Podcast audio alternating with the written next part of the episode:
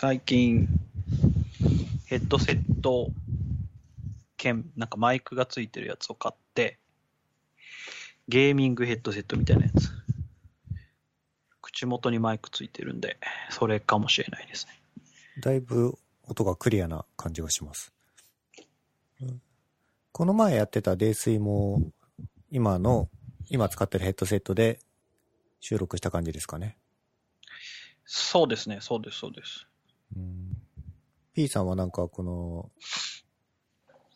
コロナウイルスご時世の。リモートワーク状況に合わせてなんか、いろいろ整えたりしたんですか？ああ、そうですね。あのーそれこそこのゲーミングヘッドセットも、それのリモートワークの一環で買いましたし、あのー4月の中旬に引っ越ししたんですよ。ほなので、まあなんか、リモートとか関係なく、で、こう、仕事する部屋みたいなのができたので、それで、まあいろいろ机買ったりとか、はしましたね。う。おー引っ越し？引っ越し、はい。引っ越しっていう軽いトーンじゃないですよね？確か。そうですね。あの、お家を購入して、そう、賃貸から、まあ中古マンションですけど、購入して、でそこに住んでますね。あのーちょっと、すごい野暮な話で申し訳ないんですけど、はい。どのぐらいしたんでしょうか？すごい。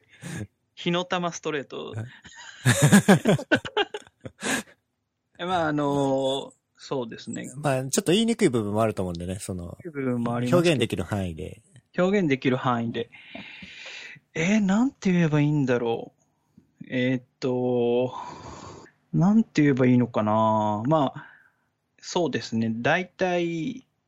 年収で言うと、まあ、10年弱分ぐらい。おー。いや、もう、うん、7 8年分ぐらいかな。はいはいはいはい。うん。間取りとかはどのぐらいなんですか？間取りは、えっとですね、3LDK ですね。まあですよね。お子さんがいますもんね。そうです。うちは2人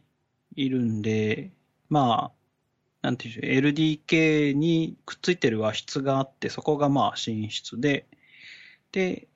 ひもう一つ洋室があって、そこが子供の部屋で、で、もう一個、まあ、えそういう LDK とかき、あの、寝室から、割と廊下とかは離れたところに小さめの洋室があって、今もそこにいるんですけど、まあ、そこを仕事部屋というか書斎にして、まあ、奥さんも家で仕事するんで、うん。共同で使ってるって感じですけど、うん。じゃあ仕事中は奥さんと二人でその部屋で仕事って感じなんですか？あいや、なんかそこまで広くないのと、やっぱり今は、あの、学、子供が学校とかも、まあ、ちょっと前、6月から2日に一遍とかになったんですけど、まだそんなにちゃんと行けてないので、あの、どっちかは、えーリビングとかで。仕事しつつって感じですね。はいはい。タイミング的には、この、この、ね、めったにないこのコロナウイルスの状況になる前に買ったんですか？後になってから買ったんですか？えーっとですね、検討し始めたのは、去年の秋ぐらいからで、で、まあ、その時はその賃貸も含めて検討してて、まあ、ここ1、2年の間になんか決めればいいね、あの、次の家が決まればいいな、みたいな感じで探し始めてて、で、まあ、ちょうどよく今住んでる家が、まあ、いろいろタイミングとかが重なって、まあ、ここにしようって決めたのが、いつぐらいだったかな。年明けに、1月とか2月ぐらいで、うんなので、ちょっとこうニュースとかで中国でそういうこう新しい、その、新新型インフルエンザみたいなのが、なんかあるらしいよって聞こえ始めたぐらい。はいはいはい。でまだ全然、なんていうんですか、その日本、自分の生活に影響があるものと思ってなかったんですけど、うん。えっ、と、実際、まあ、いろいろローンとか契約したり、最終的にこう決済したのが3月の中旬とかで、もうその頃はもうだいぶ学校も休みになってたし、そうですね。もう、だいぶ日本の中での警戒も高まってた頃ですよね。にそうです。3月半ばっていうと。もうリモート、早いところは全然もう始まってたし、うん、なので、なんかまあ、まあ、正直、あの、やっちゃったな、みたいな。ところは、なきにしも、あの、あらずですね。その、あの、割と便利なところに、まあ、前住んでたところの近くで探したので、その学子供の小学校変えたくなかったからっていうのもあって、まあ割とこう、郊外か、そうじゃないかって、っていうと、まあ割と便利なところにしたので、うん。なんかこのリモートワーク、まあ職場に近いところというか、うん。リモートワーク、この情勢で職場に近いところの意味あるみたいなはいはいはい。のは、まあ、だいぶ思ってるはいますけどね。まあ、御社は結果的に、あのー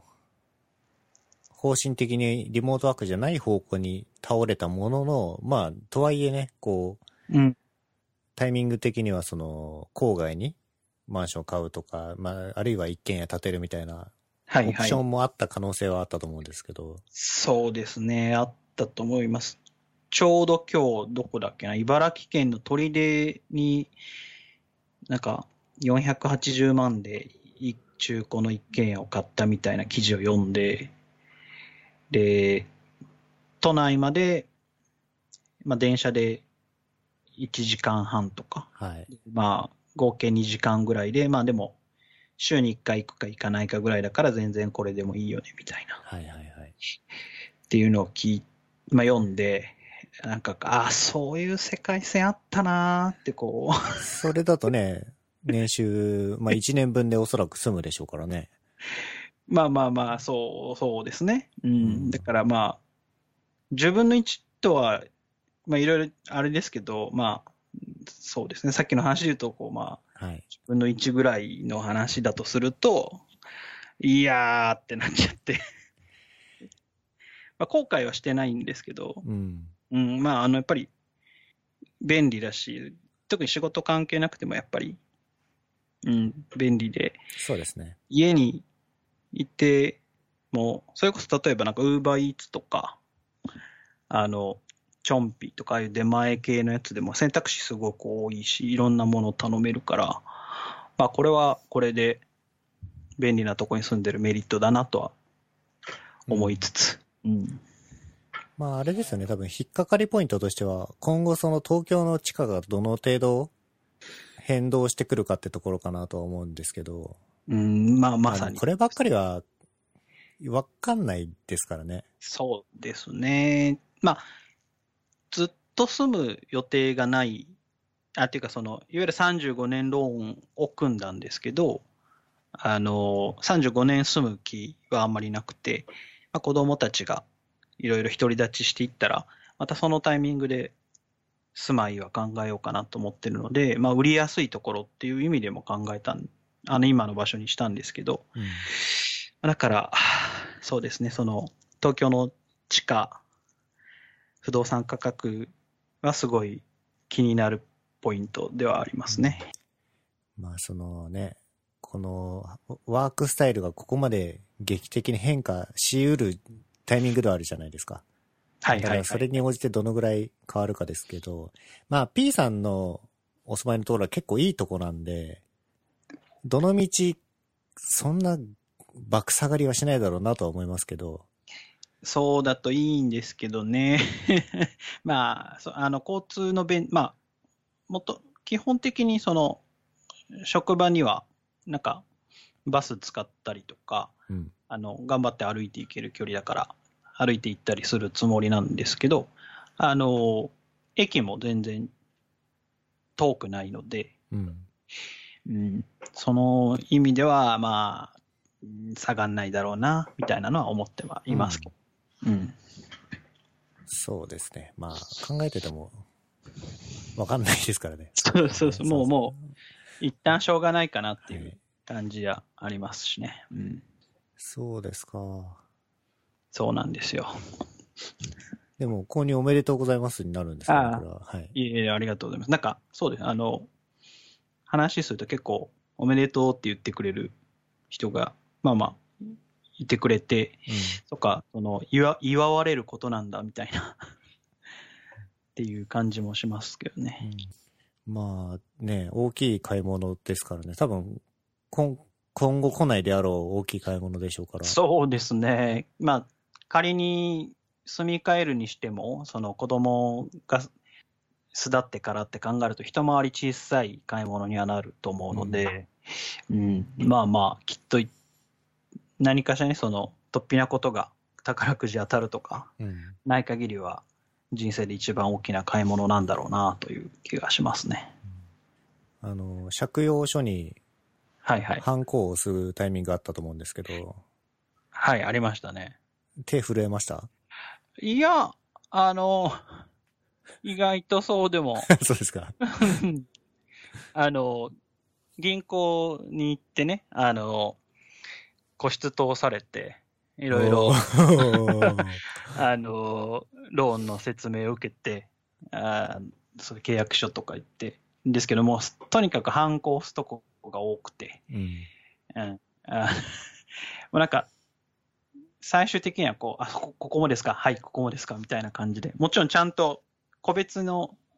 押す押す前に、ちゃんと説明は聞いて納得はしてるんで。ですけど、なんか流れ作業みたいになるところも反面あって、まあね、もうそこまでいったら、なんか抵抗しようがないというか、そうですね。あある種こうね。そうそう。手付金ももう払ってるし、はいはいみたいな。うん。じゃあ、なんか他に買った配信機材とかはもう可愛いもんですね。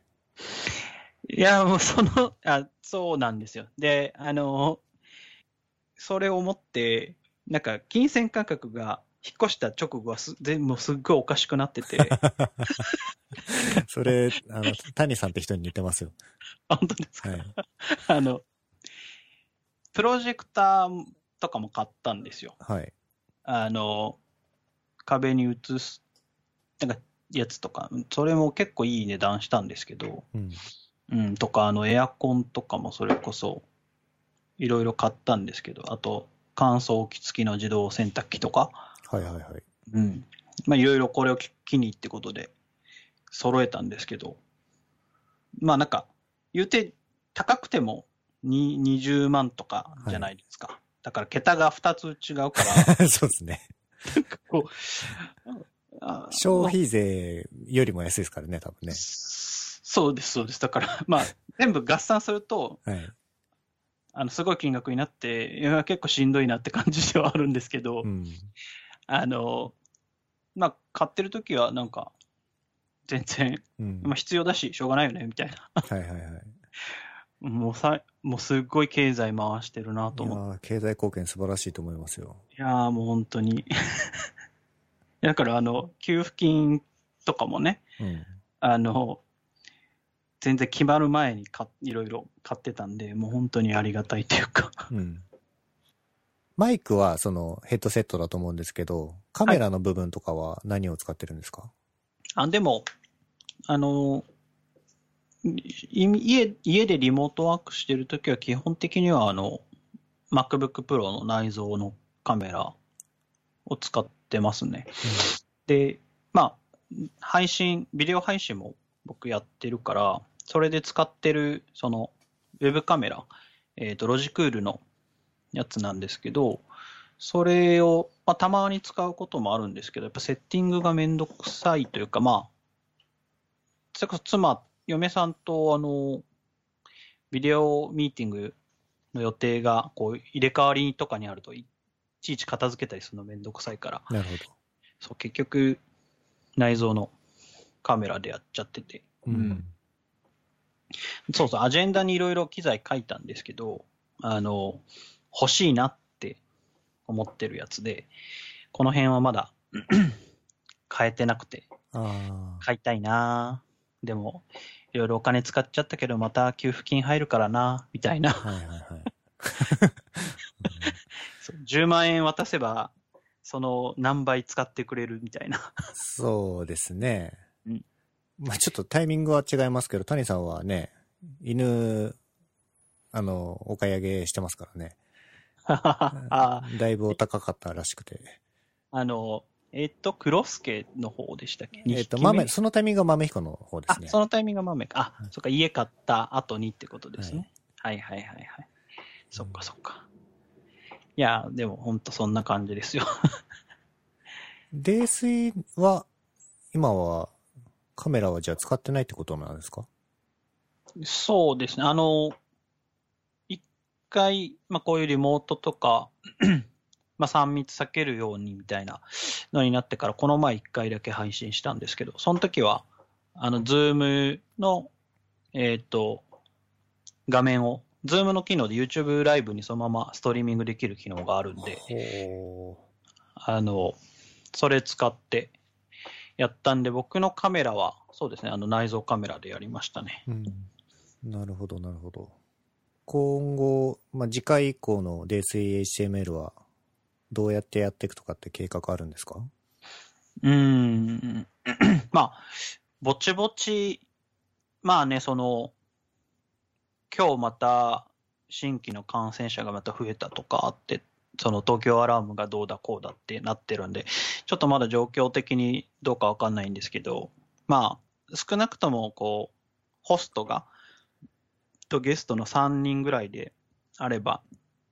なんか集まって配信しても、うーん、もうそろそろ大丈夫かなってのは思ってるんで、うん。うん、その、まあ、方向に戻していきたいなと思って、うんてうんで、それを機に、まあ、ちょっと機材をちゃんとしたいなと思って、そう、あの、あれ、多分潜水さんもご存知だと思うんですけど、あの、バサラさんっていらっしゃるじゃないですか。はい。あの、YouTuber になったというか、え？そうなんですか？そうなんですよ。あの、なったというか、でももうチャンネル登録者数数8000人ぐらいいるから、もうかなり YouTuber、ああ、それは知らなかった。本当ですか？はい。あの、今結構いろいろ、そういうカメラとかそういう機材周りのガジェット紹介系の YouTuber、YouTube されてて、で結構それを 普通に参考になるなと思って見てるんですけど、うん。そこでなんか紹介されてたソニーのカメラとか、いろいろ見て、こう、ウィンドウショッピングじゃないですけど、うんしてるだけで、ですけど、まあちょっと画質はさすがに上げたいなと思って。ですよね。うん。あの、まあ別に、映像ありの番組とはいえ、そんなね、あの、高画質いるかって言われれば別にいらないなと思うんですけど、うん。まあ、やっぱりその YouTuber の人とか本当にね、その後ろボケてすげえ綺麗に撮ってる人多いから、うん。ああいうの見たりすると、ああ、なんかこんな感じで映りてえなと思っちゃうんで、うんうんうん。ちょっとそれを目指そうかなとは思ってるんですけど。そうですね。もう家買った後のは多分何も怖くないと思うんで。ちょっと、次の DSHTML に期待ですね、それはね。いやー、もう、もうでもだいぶね、沈沈下して、はい。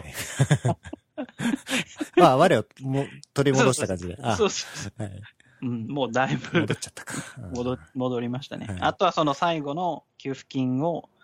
10万円を大事に大事にちょっと使おうかなっていうくらいで。うん。うん。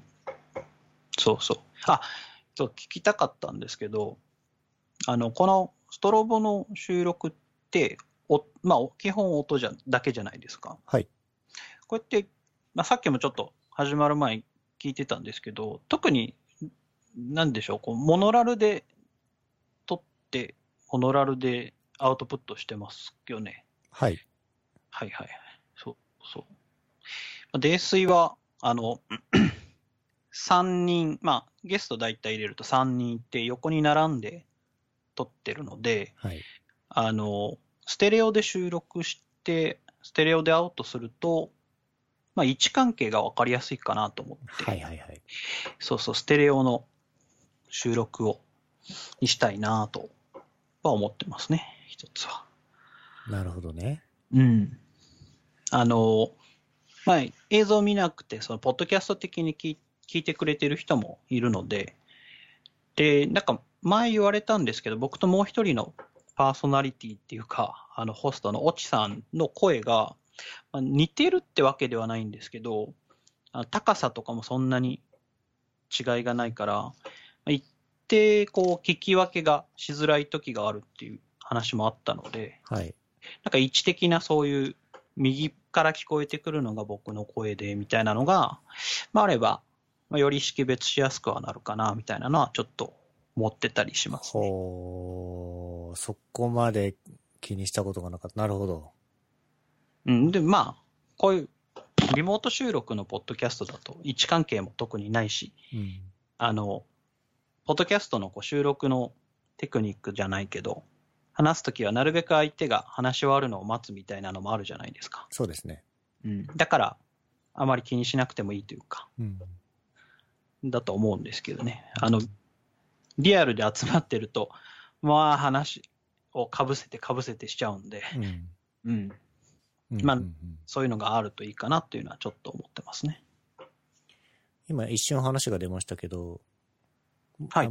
前前回、えっ、と、直前の谷会を聞いた感じですか？あ、そうです、そうです。あーじゃああれですね。多分、P さんと話したかったような話題がすでに出ちゃったかなと、若干思うんですけど。そうこれ、僕が、まあ、あの、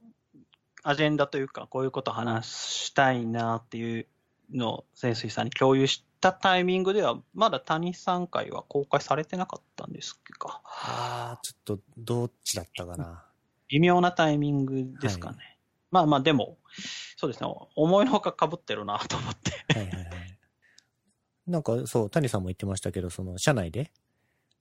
若干その、アクセシビリティに興味がある界隈の中では話題になったっていう話は、谷さんから伺って、ああ、その、ローソンのン、えっ、と、ねプライベートプライベートブランドのパッケージデザインについての話ですね。うん、そうですね。あれはまあ、僕も結構、ローソン使うし、それこそアベマタワーズにはローソン入ってるんで、本当に毎日ぐらい行くんですけど、あ、と、その周りにも、えっ、と、視力の能力が、あの、低いと、ないしはない。まあ、今回の問題で言うと、低い人が対象になるケースが多いんですけど、っていう友人もいるので、うん。結構気になって、あの、それこそハフ、えっ、と、ハフィン、ん？とハフライブか、とかも見たりとか、あとは、僕は、プライベートブランドの商品を結構がっつり、いろんな種類買って、うん。で、えっ、と、写真撮って、その、背景色と前景色、文字色の、まあ、いわゆるコントラスト比とかを、こう、まあ、画像から何点かこう抽出して測ったりしたりとか。ああ、それツイートしてましたね。そう、そう、あ、してたかな？してた気がするけど。えその、アクセシビリティっていうことには触れてなかったんですけど、まあ多分何らかの意図があるんだろうなと思っては見てはいましたね。ライハーフライブは、あの、ローソンの社長と撮ってたやつですかね。あ、そうです、そうです。ああ、はいはいはいはい。意図を聞いて、あとはその、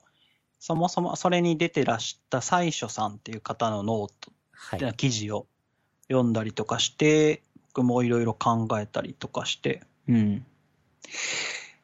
結論がデザイン的には社内のデザイナーともいろいろまあ聞いてみたりとかしたんですけど、個別のパッケージ、その商品単体で見たときは、そこまでこう、まあもちろん白に黒字みたいなものよりかは視認性は劣るんですけど、まあ、ゆ言うほどなんかこう、めちゃくちゃコントラスト比が低くて見えないっていうことはあんまりない。まあ、って感じでしたね。うんうんただ、文字のサイズが小さいのと写真が小さくて、あとは写真じゃなかったりするケースもあって、イラストになってたりとかして、うん。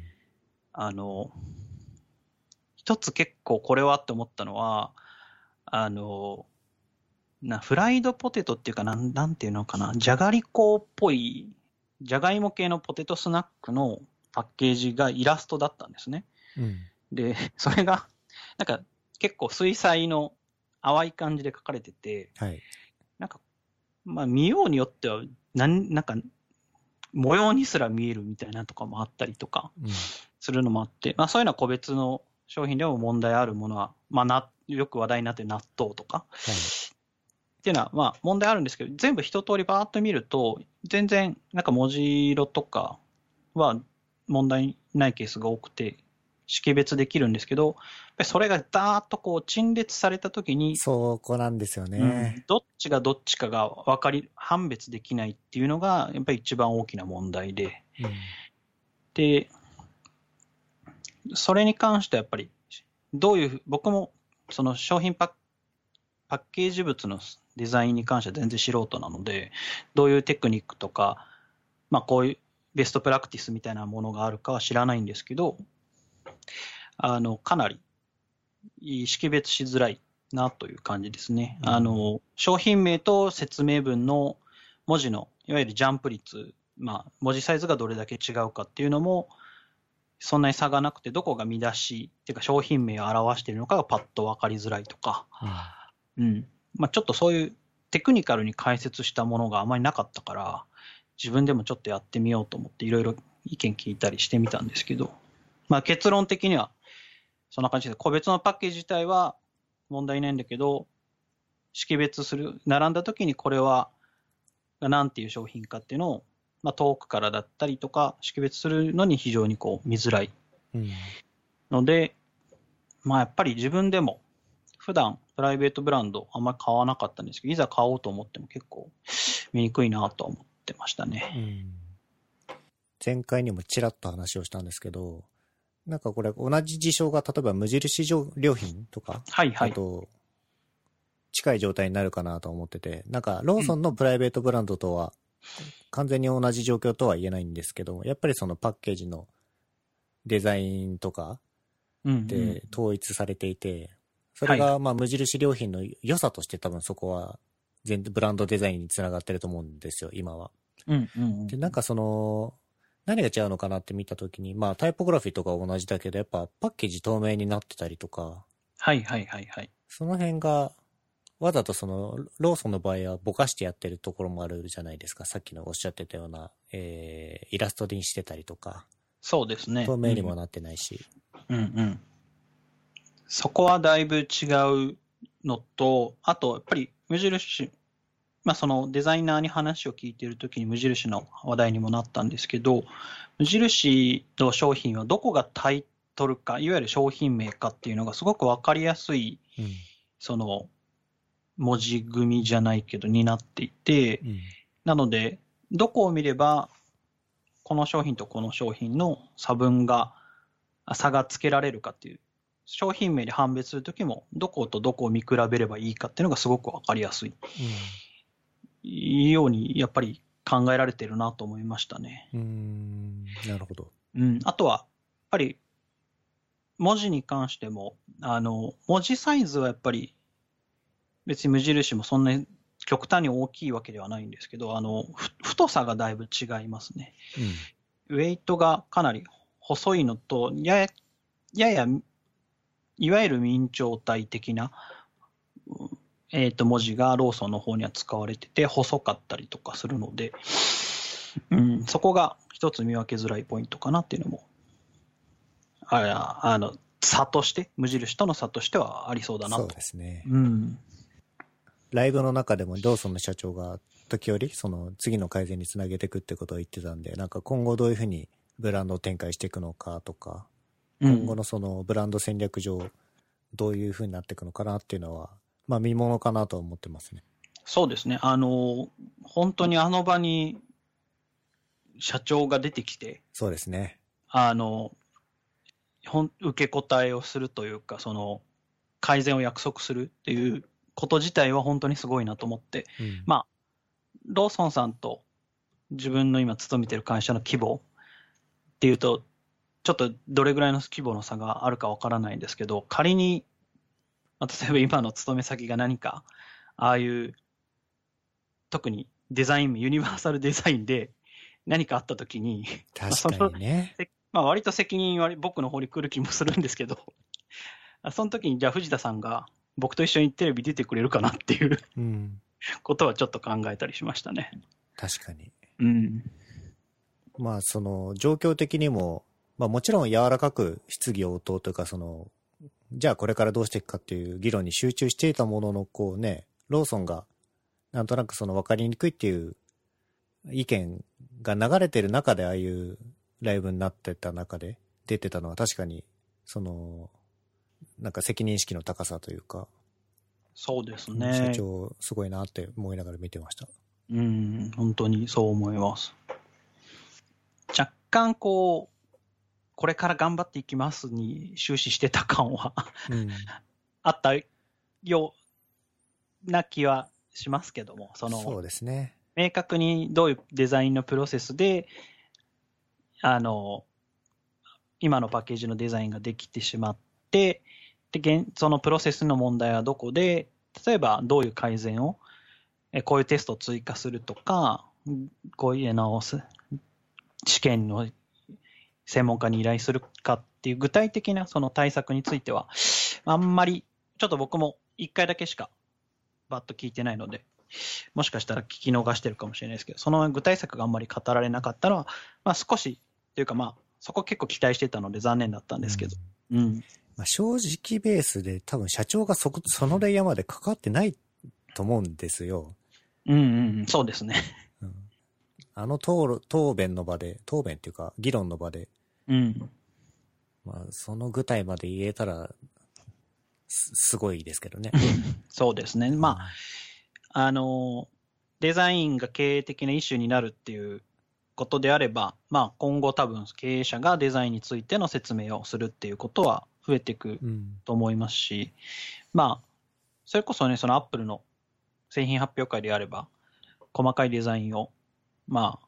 一番トップがする。まあ、それは家電とかだとするはずなので、まあ、これ、それがローソンだとしても、デザインに関して、そのトップ自ら説明するっていうところが、今後は求められるかなっていう気はしますしねなる。ほど。うんまあ、それで言うと別にうちのというかその藤田さんだって山田さんだってある程度そのデザインに関して何かしら説明する機会やっていうのは、まあ、今後求められていくんだろうなっていう気はしますけどね。うんうん、なるほど、なるほど。なんかそれで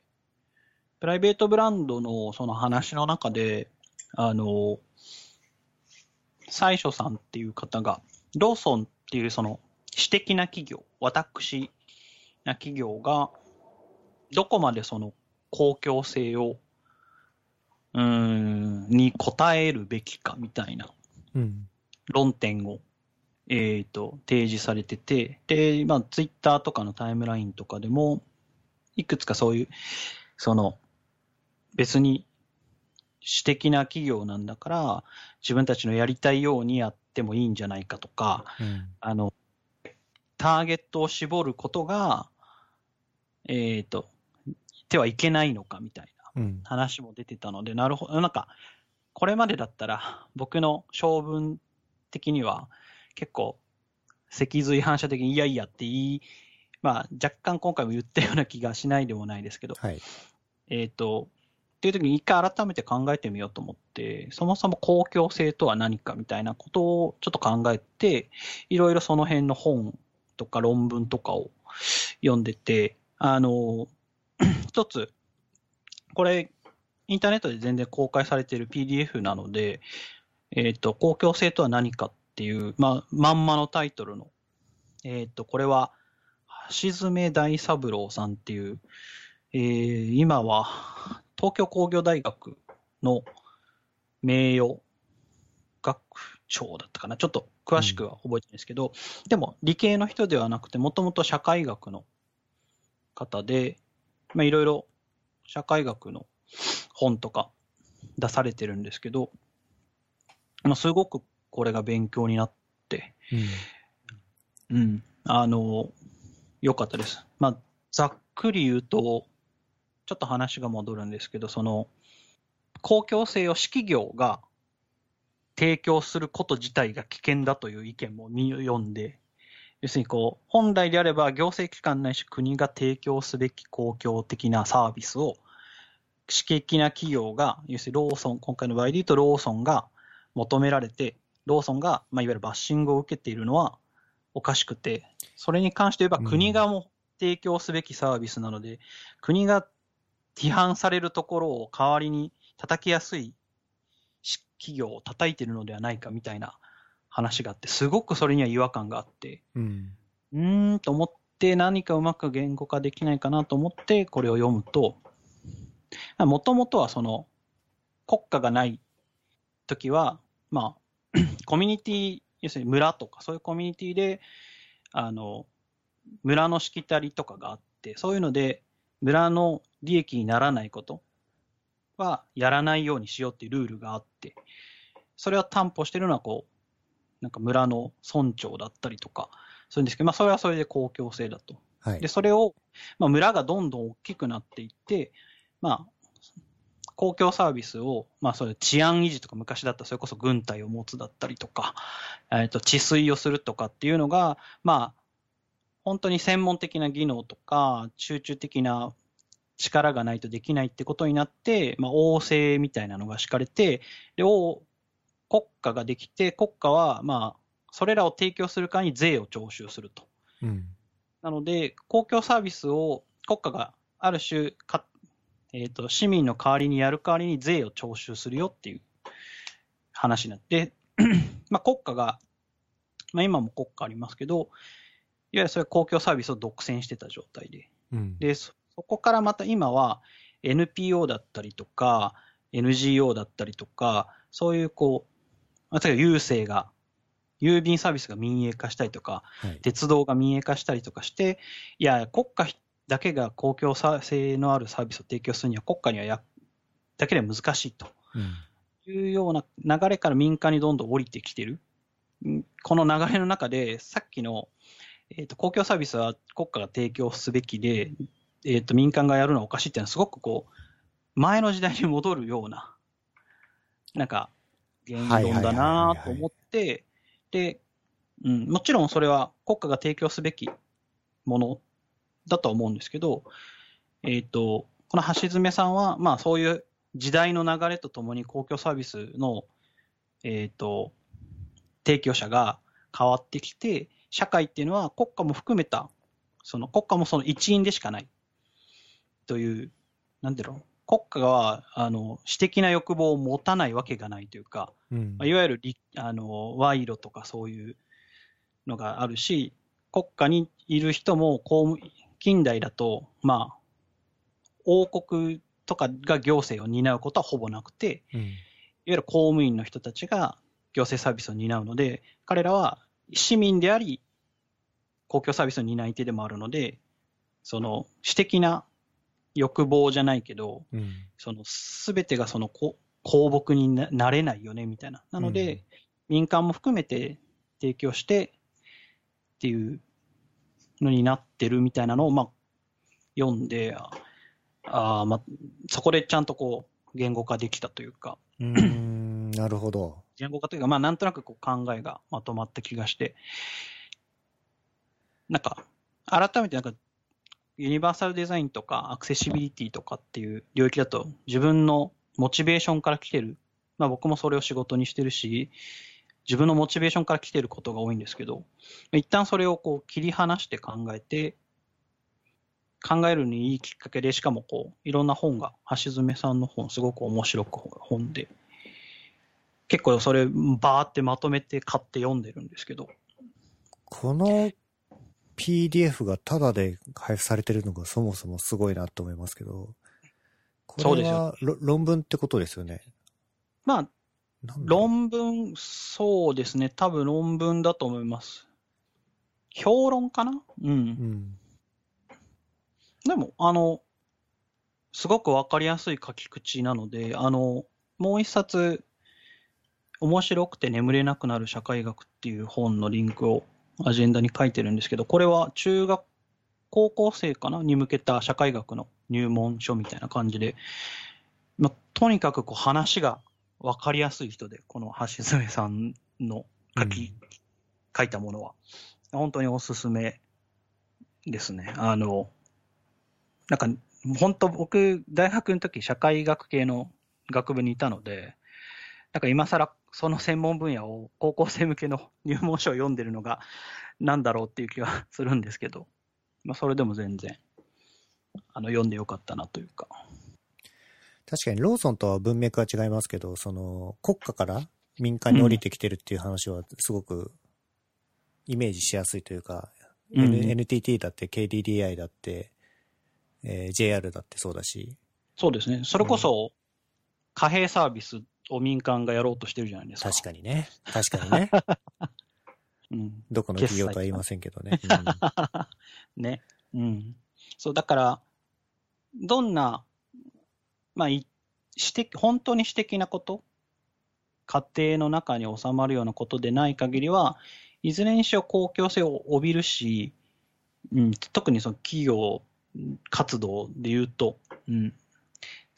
あるないっていう考え方はそもそも良くないなっていうのもあるし、自分たちがその担い手であるなっていうことは、やっぱり強く意識した方がいいなっていう気がしますね。で、その、ただ、ぱりその、私的な自由はすごく、あの、大事で。で、その税金って、いわゆる私的財産権の侵害だっていうんですね。うん。要するにこう、財産を持つ、保有する権利を、要するに国家が強制的に調整するわけなので、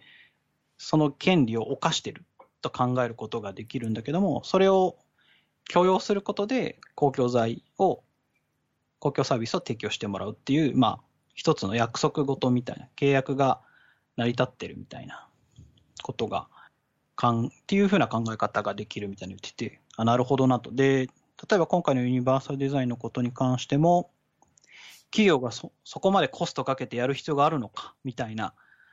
あの、やれないよねみたいなことも、まあ言ったら直接的な金銭ではないにしても、そういう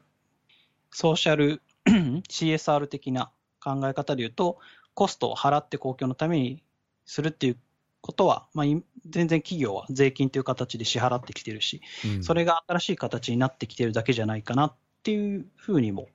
思いましたね。なるほど。デザイン、いいデザイン、まあ、みんなのためのデザインをするというコストを、まあある種税金のように社会に対して支払っていくっていう考え方、っていうのはできるんじゃないかなと。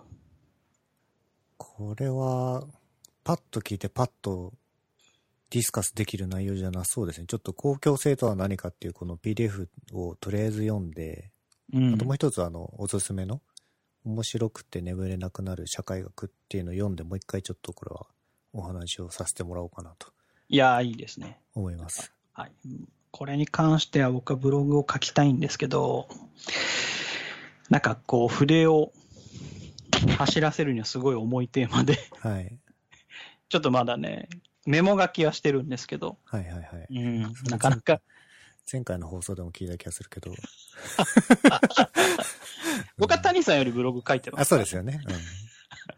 谷さんはリニューアルしかしてないんで、ブログ。はいうん。あの、1記事だけあるのを見ました。はい。あれ？これ、副業やってるんですか？ああ、そうそう。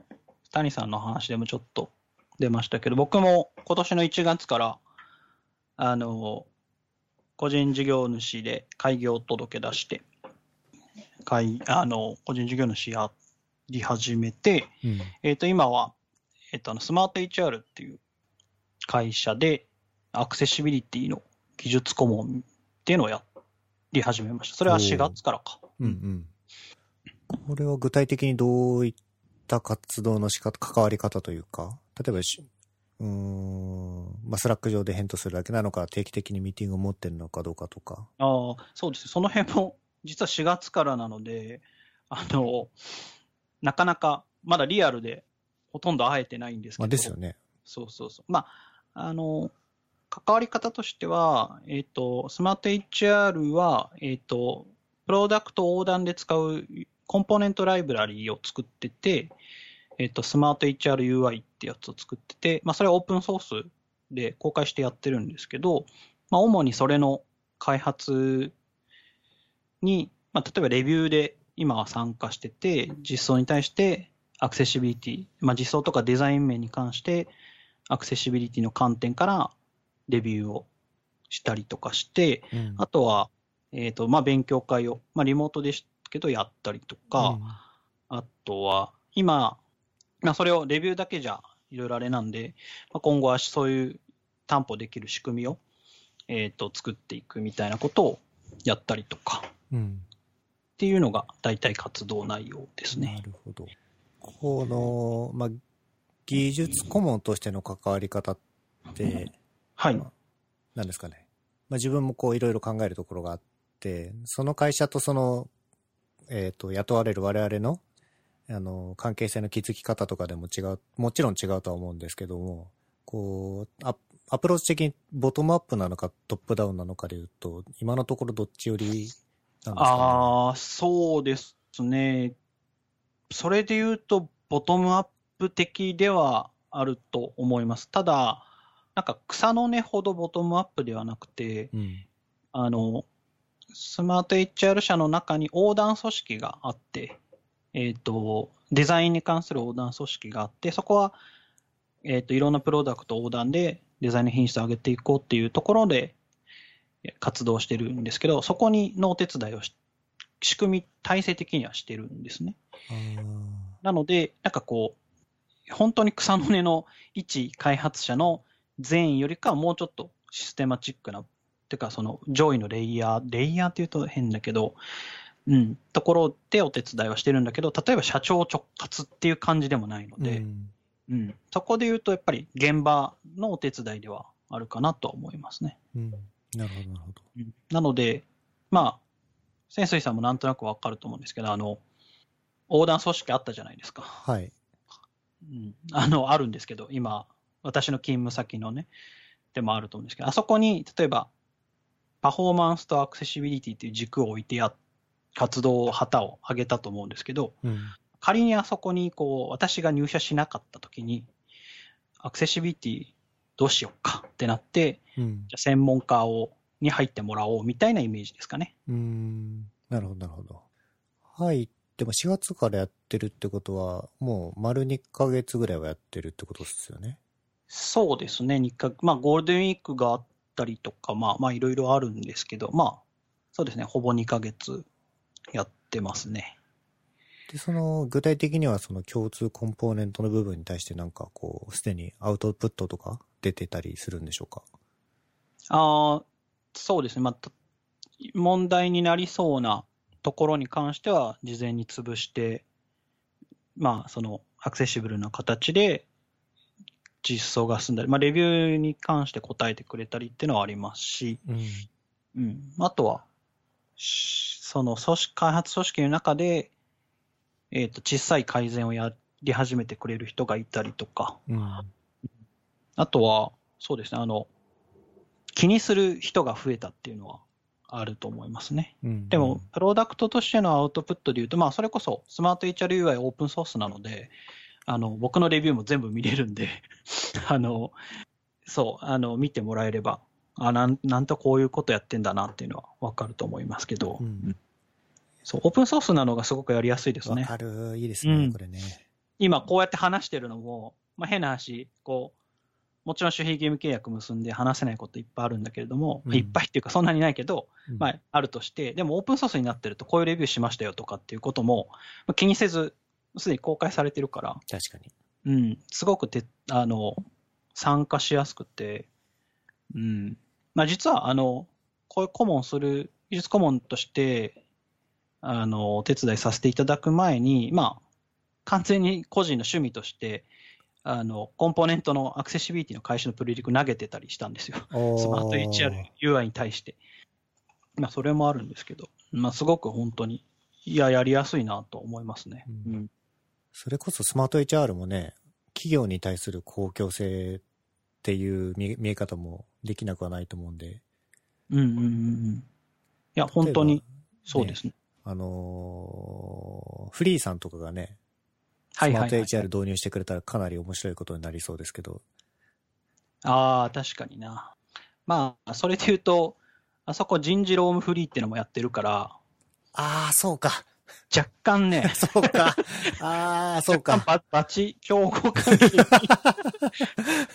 っとね、あの、フリーはもちろんアクセシビリティにすごく力入れてて、僕もすごくしよく知ってる人何人もいるし、うん。いるんですけど、まあ、ちょっとこう、競合関係になるなと思ったりもしなくはないんだけど、うん。でも、あの、そうですね、かなり公共性高いというか、働く、導入してる会社で働く人みんなが使うことを想定してる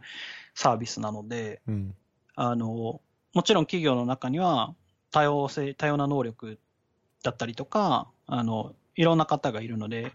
その人たちみんなが使えないと意味ないサービスなので、うん、かなり大事になってくると思いますね。そうですね。うん。じゃあフリーじゃなくて弁護士 .com にしましょ はいはいはいはい。う。ずーっとこう、飲みにとかも行け、行けてなくて、最近の動向とかも分かってなかったんですけど、いろいろこう、お家買ったり、顧問されてたり、